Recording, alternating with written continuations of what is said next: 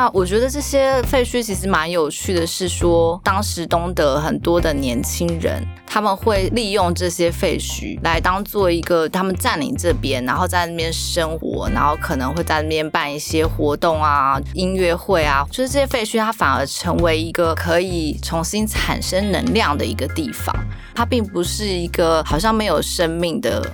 反而很有趣的是。它很像是一个过去时空的一个连接点，可以让人在那边产生一个新的动能，一个新的可能的一个地方。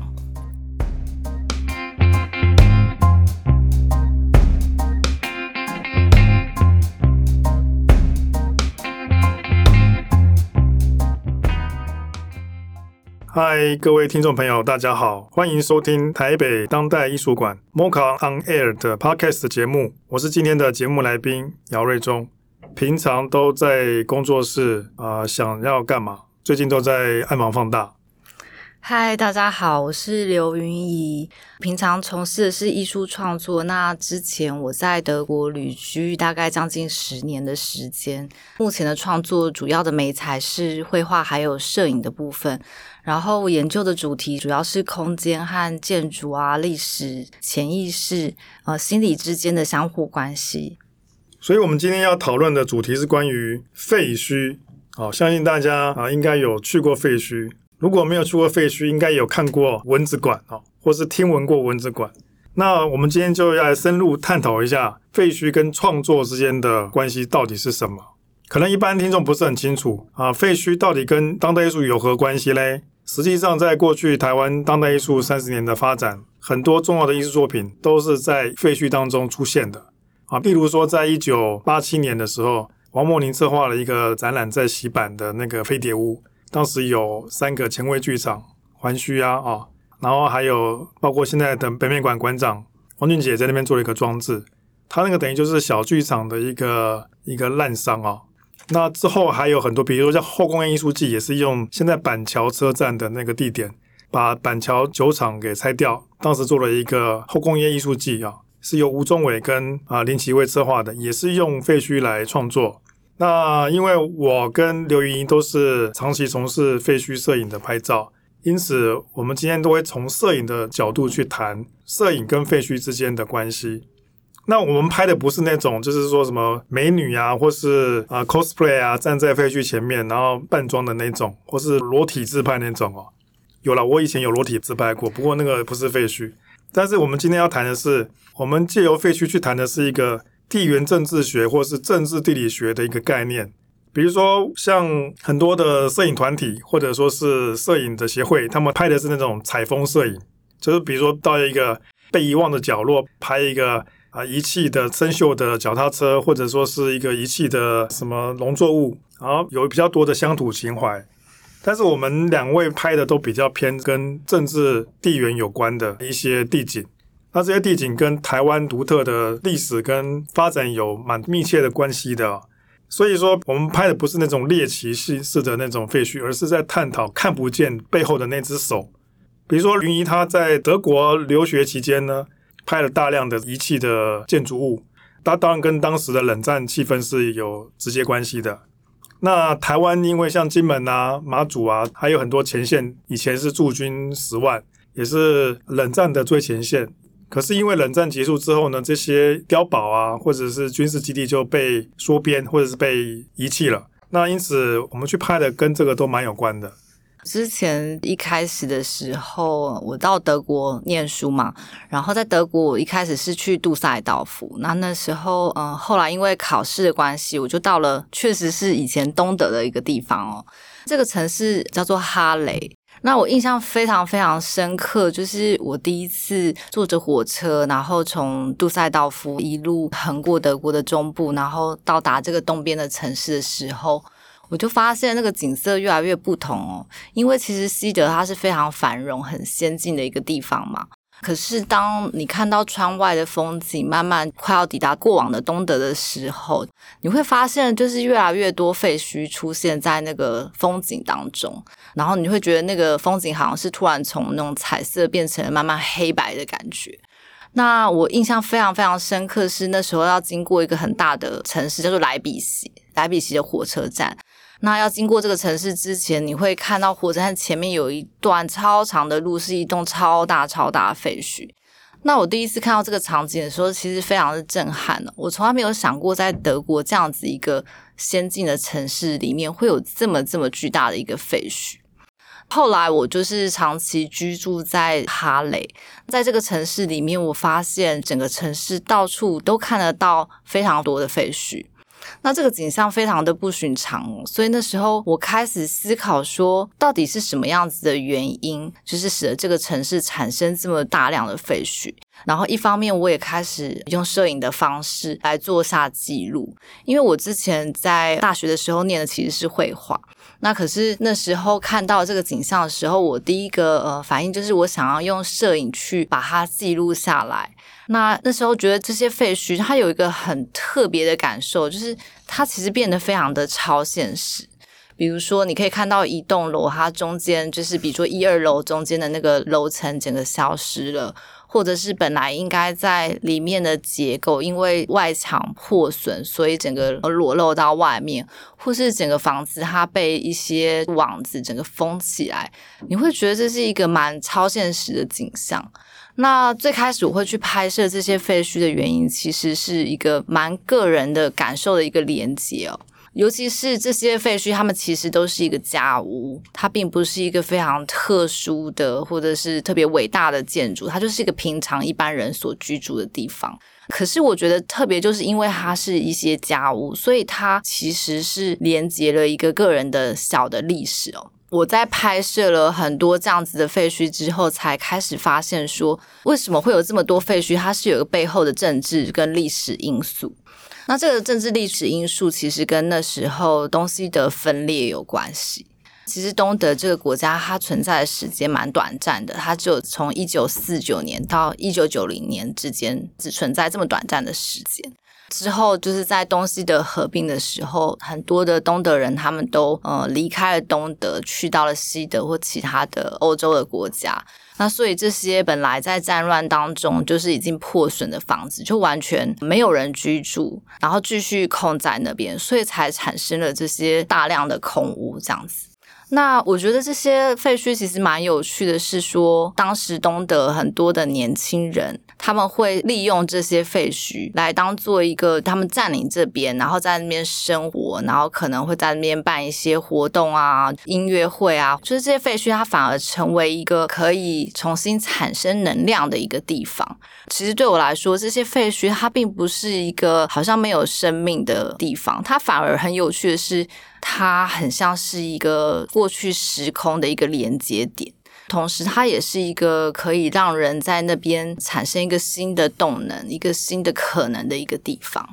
对，那其实像这种废墟，很多去所谓的占领废墟，像我去过柏林，也去过好几间，是他们占领成酒吧，或者说是变成艺术空间。那也是因为这个房租比较低廉。或者说是使用免费，很多的欧洲的艺术家就跑到柏林去齐聚，所以现在的欧洲最先进或是最最有活力的艺术城市其实是柏林的。嗯，那因为它生活消费都比较低，相对来讲，而且它的那个可能性比较大，因为在废墟里面比较自由，没有什么规范，不像说你在白立方就是 White Cube 的这样的展示空间，可能会有一些限制，包括照明啊，或者说是一些装置上的顾虑。在废墟里面基本上是没有什么顾虑的，这点其实蛮有趣的。你要不要谈一谈在东德或是在柏林占领废墟的经验，或者说是你看到你的艺术家朋友他们占领的经验？其实呃，我去的时候是二零零七年。那那时候我去到那边的时候，其实大部分的这些废墟已经被政府全部封锁起来了，只有少量的废墟，就是还有一些就是大家整理过啊，可能当做画廊来使用，或者是艺术空间，通常会当做艺术空间来使用。我觉得其实是真的蛮可惜的。然后一直到呃，我大概在二零一四一五年的时候，渐渐的回到台湾，那个时候其实你在东德会越来越少看到这样子的空间。那在柏林，你可以看得到一些就是由废墟转型成非常有趣的空间的一些例子，像是他们在那边有一个很有名的叫做波罗斯的收藏馆，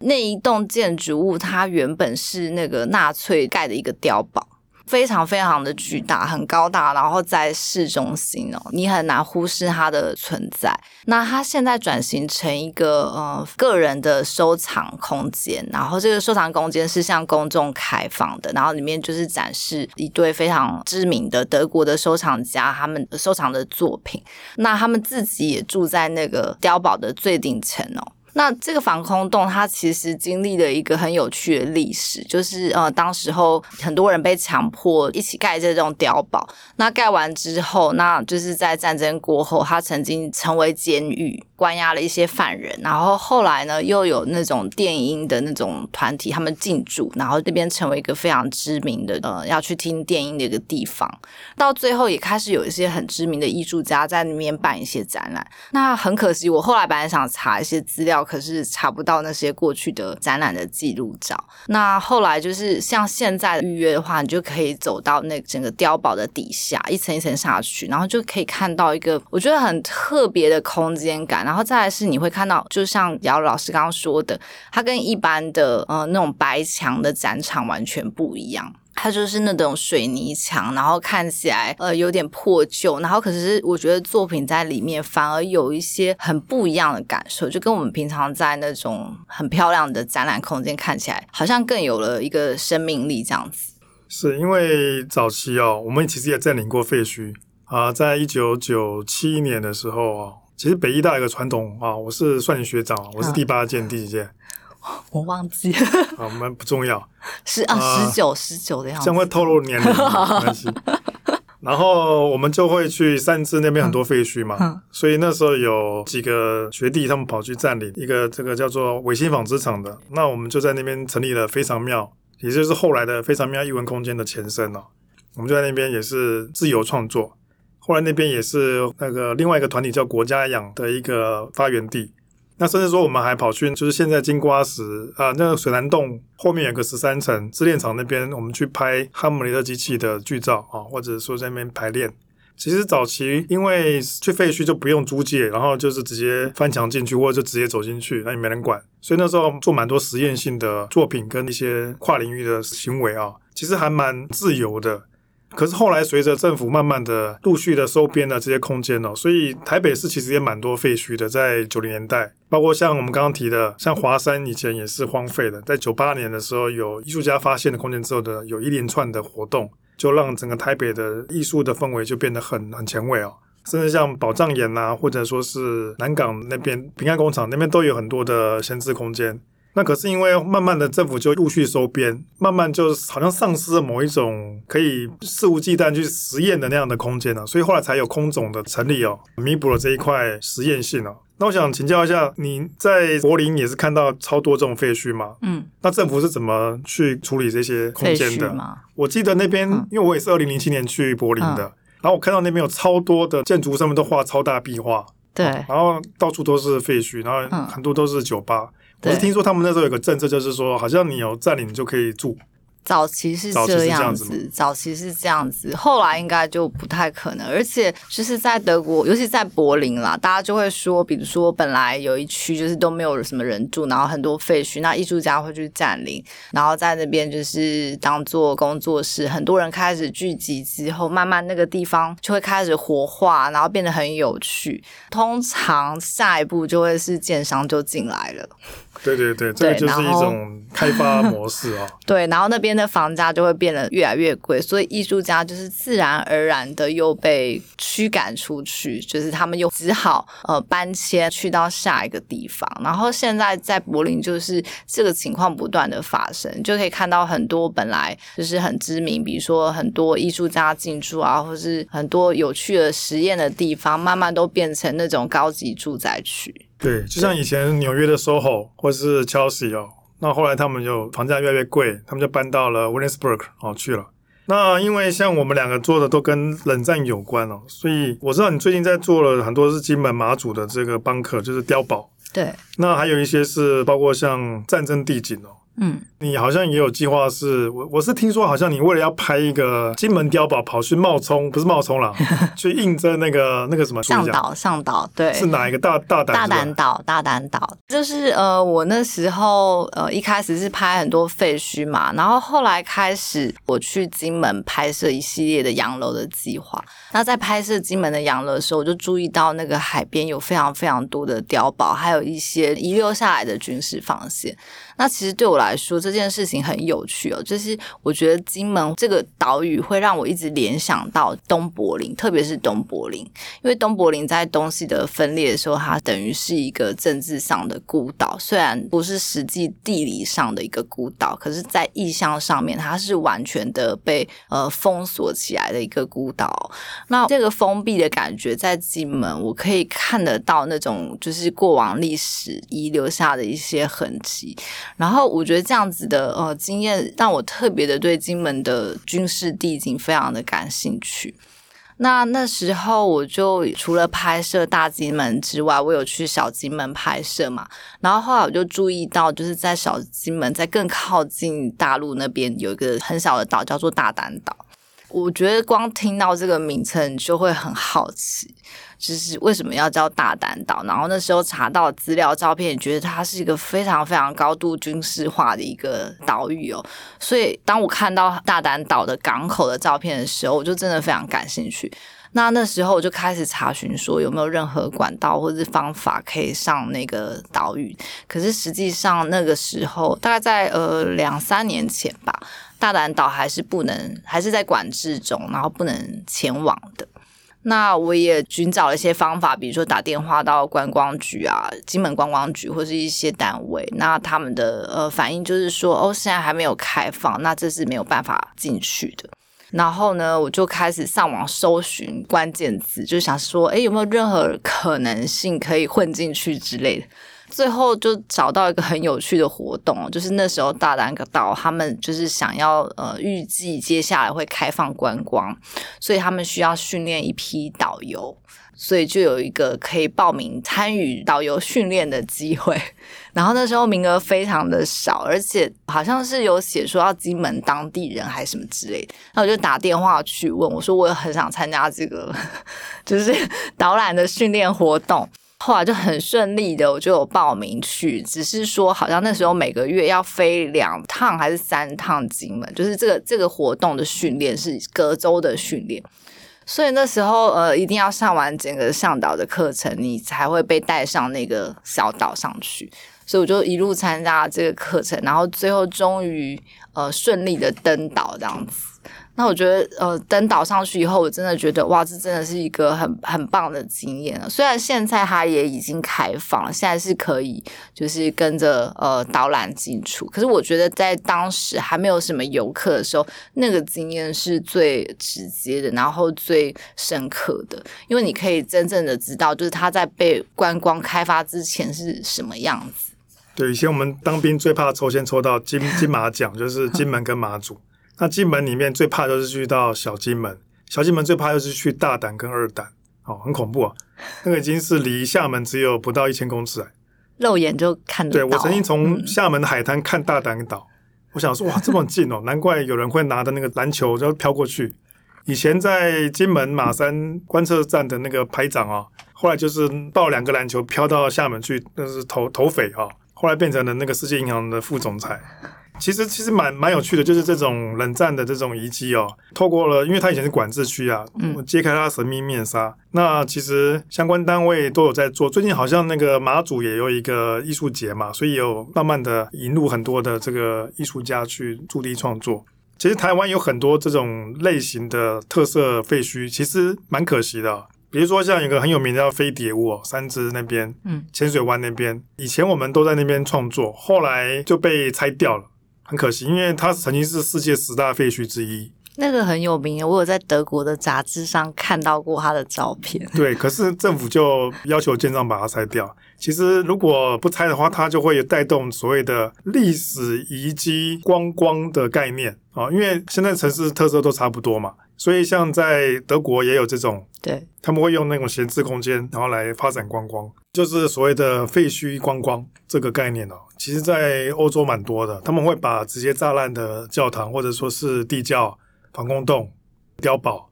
打灯光之后呢，发展所谓的占地的咖啡厅、舞厅，或者说是博物馆、人权馆之类的。其实台湾也有，台湾绿岛那边也有，对，人权博物馆，对，它就是拿以前的行政训训导处啊来改的。那在台湾本岛也蛮多的，金门那边也其实也有一些像小径洋楼啊，以前是那种得点嘛哦，那种也有很多。那就是说，看我们怎么去开发这一块，包括像现在的十三层，他们现在有打光嘛，所以晚上可以看到整个旧遗迹的这种黄金的那种废墟的感觉。其实，在台湾啊，甚至在离岛有非常多这种废墟。可是，因为一般人都把废墟形容的好像很恐怖啊，有鬼啊，有这个危险的地带，有有很多什么犯罪人，其实根本就没有，好不好？我去过台湾大概几百间废墟，我只有碰过那种在抽铜丝的拿去卖的那些工人啊，或者说是在捡那个铁条的，或者是铝门窗的那些人，大部分都都没有什么奇怪的事情啊。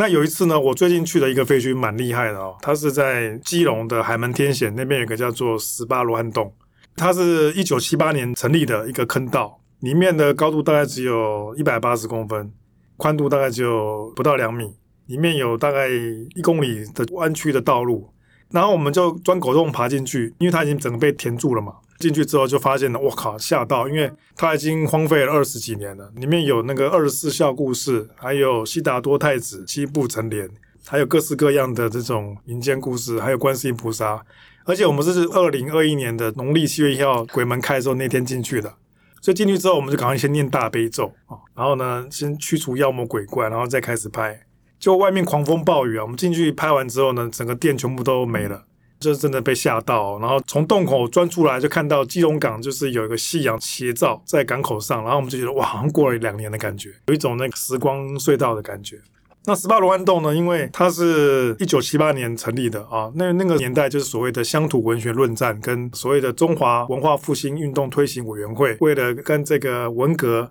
就是他们在破坏中华文化的破四旧嘛，所以说我们这边在推动复兴啊传统文化，所以那个洞呢里面有永丰舰。还有国父蒋公的遗像，还有二十四孝啊，还有各种讲这个呃儒家故事，还有中国故事的那种场景，非常的惊人哦。当然，我们常在拍，其实会碰到很多的闲置空间，就是政府花大钱盖的这种俗称蚊子馆哦。那因为我在十二年前那时候啊，就开始拍了一个系列，叫做《海市蜃楼》，其实到现在目前已经超过八百间哦。这个也是因为我们发现说，这背后有一个看不见的一个产业链跟一个思维模式，不断在生产这种大而无当的建筑，所以我们把它给统计起来，作为一个历史文献跟给政府参考的数据跟一个证明。其实很多的废墟，我觉得应该好好的保留，它就可以蛮蛮有研究价值的。比如说像花园新城有一个游泳池，那个就是修泽兰盖的一个公共建设啊，那可是问题是像它像整个荒废，很可惜。甚至像很多的有特色的这种景点呢，其实都可以好好的规划。我们可以比照国外的这种活化方式，不一定要把它整个拆掉，可以让它重新的保持它的原状呢。里面做一些特殊的设计，请一些艺术家，或者说摄影家，或者说是这个空拍机的啊，或是媒体看怎么样推广，其实会蛮有所谓的特色的。因为你知道现在台湾还有什么废墟咖啡厅呢？有碉堡咖啡厅，在在 在那个马祖，马祖有对，哎，在还有民宿、五一据点嘛，或是有一些据点有一些咖啡厅，嗯、这个都是可以推广的。嗯，让大家去体验以前阿兵哥当兵的时候住在那个山洞里面的感觉啊，然后看着这个海，好像他站在那边站卫兵，嗯的那种感觉，其实是可以转换的。那我们知道你最近还拍了蛮多失败建筑系列哦，这个你要不要说一下？因为我有个朋友，他就是在苏格兰高地拍两千多个那个地下碉堡。那是防核战用的啊，就是核战爆发的话，他们就跑去这个地下碉堡躲起来几个月，所以下面有大量的储水跟干粮。对，跟这个其实都有关。嗯，那个碉堡系列叫做《下沉的记忆》，那这个系列是那时候呃，我就是拍了金门马祖的碉堡嘛，然后我有个机会是去柏林驻村。那在柏林驻村的时候有一个展览，那我展出这些金门的碉堡的时候，就有很多观众跟我说：“诶，这其。”实很像是德国跟丹麦的边界的一些碉堡。那他就跟我说：“你有机会一定要去看。”所以那时候我就开始查资料、规划行程，然后就发现说，那边的这些碉堡，它其实是属于当时希特勒他盖的一整个大西洋防线的一部分。那这个历史真的蛮有趣的。然后再来是我很好奇，是为什么他们看到金门的碉堡的时候，会说跟那边的碉堡很相似。所以我那时候就前往以后，就发现，呃，战争现在已经完全的全球化了嘛，所以这些碉堡的形式，不管是在德国、在丹麦，或是在台湾金门看到的，其实都是非常类似的一个形式哦。那因为丹麦它也靠海，所以其实那个碉堡就是随着那种就是地层下陷啊，或者是海水上升，所以他们就慢慢的沉到那沙滩里面。那跟金门的景象其实非常的相像哦，因为其实金门现在它的海岸线整个一直在后退，那尤其是厦门他们那边在盖一个机场，所以他们就有大量的抽沙，所以金门其实慢慢的在缩小当中。这好像是看不见的一件事情，可是实际上它就是一直在发生，所以岸边这些碉堡它都掉落下来了。那时候我去到丹麦这个地方的时候，就刚刚讲到那是跟二战有关系嘛。那当时希特勒他从挪威那边一路盖了非常非常多的碉堡，预计是要盖到法国的南部这边。法国南边还北边，我有点忘记了。然后那边一路就埋了非常多的地雷啊，还有很多呃反登陆的一些防御武器这样子。那现在当你去到那个海滩的时候，你会发现一个蛮讽刺的景象哦，就是其实现在那个海滩变成一个度假的圣地，就是你可以看到大量的游客。那最有趣的是，特别多的游客是德国人，你就听到就是很多德文的声音，然后。这以前是希特勒在丹麦有点强迫丹麦人所建立的碉堡，然后现在这个地方成为德国人夏天他们可能来度假避暑的一个游乐的场所，然后就会看到很多很多小朋友，就是家长带着小朋友在这个碉堡上面爬上爬下，我觉得它是一个蛮特殊的一个景象。除了讽刺之外，我觉得这些碉堡被留下来其实是一件很好的事情。因为它其实就是让大家会去汲取一个过往战争的一个教训，这样子。对，这个蛮重要，因为我们拍蛮多军事废墟。那现在因为乌克兰跟俄罗斯在打仗哦，其实也是家破人亡。我们也是希望和平永续了，尽量不要战争。我是跟大家讲一个蛮有趣的，就是说前几年有一个天能馆在新竹，花了十四亿四千万。那后来因为一直闲置嘛，所以我又跑去拍了啊。我们都会翻墙进去拍。那进去拍的时候发现，哇，真的是非常巨大。结果我们是结合这个网红一起去拍，然后呢，他就上传到节目之后呢，就引起了巨大的回响，好像是三四十万人看过嘛。所以那个市政府就有压力了，所以市长就在半年之内把那边变成了这个儿童的一个好像是休息中心之类的。所以有开始在使用这样子，就是因为因为舆论压力嘛，让他必须要使用嘛。嗯、所以呃，我觉得我们作为摄影家还是有一个责任跟义务啊。就说除了揭露这些看不到的背后的黑历史跟这种所谓的权力之外呢，我们也可以积极的参与一些社会的改造哦。那我们提供这些情报跟这些在场感，提供给执政决策者参考，我觉得也是蛮有意思的一个行动。那因为这两年疫情非常严重啊，加上区域冲突不断哦，很多东西就变成线上，或者说是变成了远距跟虚拟空间了。那我不知道，因为你在本来之前拍那些都是用数位合成的嘛？嗯，那对。那有没有什么新计划？比如说有没有所谓的虚拟废墟 AR 或是什么扩增实境的想法吗？还是有什么样的新计划？嗯、呃，目前我的新计划其实是一个纸上的绘画的系列。因为我在前几年的时候，就是除了金门跟马祖之外，我还去到了一些过往冷战的一些重要的热点，比如说像是呃越南的古兹地道，就南北越的那时候的一个很重要的一个热点哦。那还有去到像是菲律宾的一个叫做科雷西多的一个小岛，它上面也是有点像是军舰岛之类，就是上面有大量的废墟，可是那些废墟都是军事基地的废墟。那这个系列开始是因为我那时候就是一直收集了非常非常多的哦军事的遗迹的一些照片，就是照了非常多这样的照片。然后我开始思考一件事情哦，就是因为我关注的一直是跟建筑、跟历史有关系嘛，我就在想说，过去我在德国拍的是一些废弃的家屋。可是我们一般想要建造一个建筑，通常是希望可以安居在里面哦。可是这些军事碉堡完全的不一样，它在被建造出来的时候，其实就注定了一个失败的，然后无效的一个命运哦。然后我就在想象说，那我如何去反过来，有点像是讽刺这件事情，就是我想象我自己是一个建筑师，然后我去画一系列的这样子的一个建筑蓝图。可是这些建筑蓝图，它已经是一个废墟的状态。那透过这样子，好像一个看起来很新，但它其实是一个废墟的状态的一个蓝图，来说明说这些建筑它一开始就不可避免，它是一个失败的命运。然后特别是这些军事用的建筑。这些图案的图像，就是结合了很多我在考察当中所拍摄的这些碉堡的画面，还有当地的一些地景，还有一些防御武器的一个画面，把它结合在一起，然后形成了一个这样子的计划。就像姚老师说的，近期因为疫情的关系，所以我也开始在思考说，如果当我不能这么像以前大量移动的时候，我可不可以换一种方式，换一种媒材来探讨，说我以前一直在关注的一些事情。是吗？你可以叫我学长啊、哦。Okay. 感觉很老 学长。那个我，那至于我的话呢，我最近都在编书了啊，还有就是在拍一些地狱跟废弃的一些宫庙啊，所以今年还会出版三本书。那总而言之呢，我用一句话来做总结啊，所有的一切都将成为未来的废墟，没有人可以例外。最后呢，谢谢大家收听，我们一起跟大家说再见，再见，拜拜，拜拜。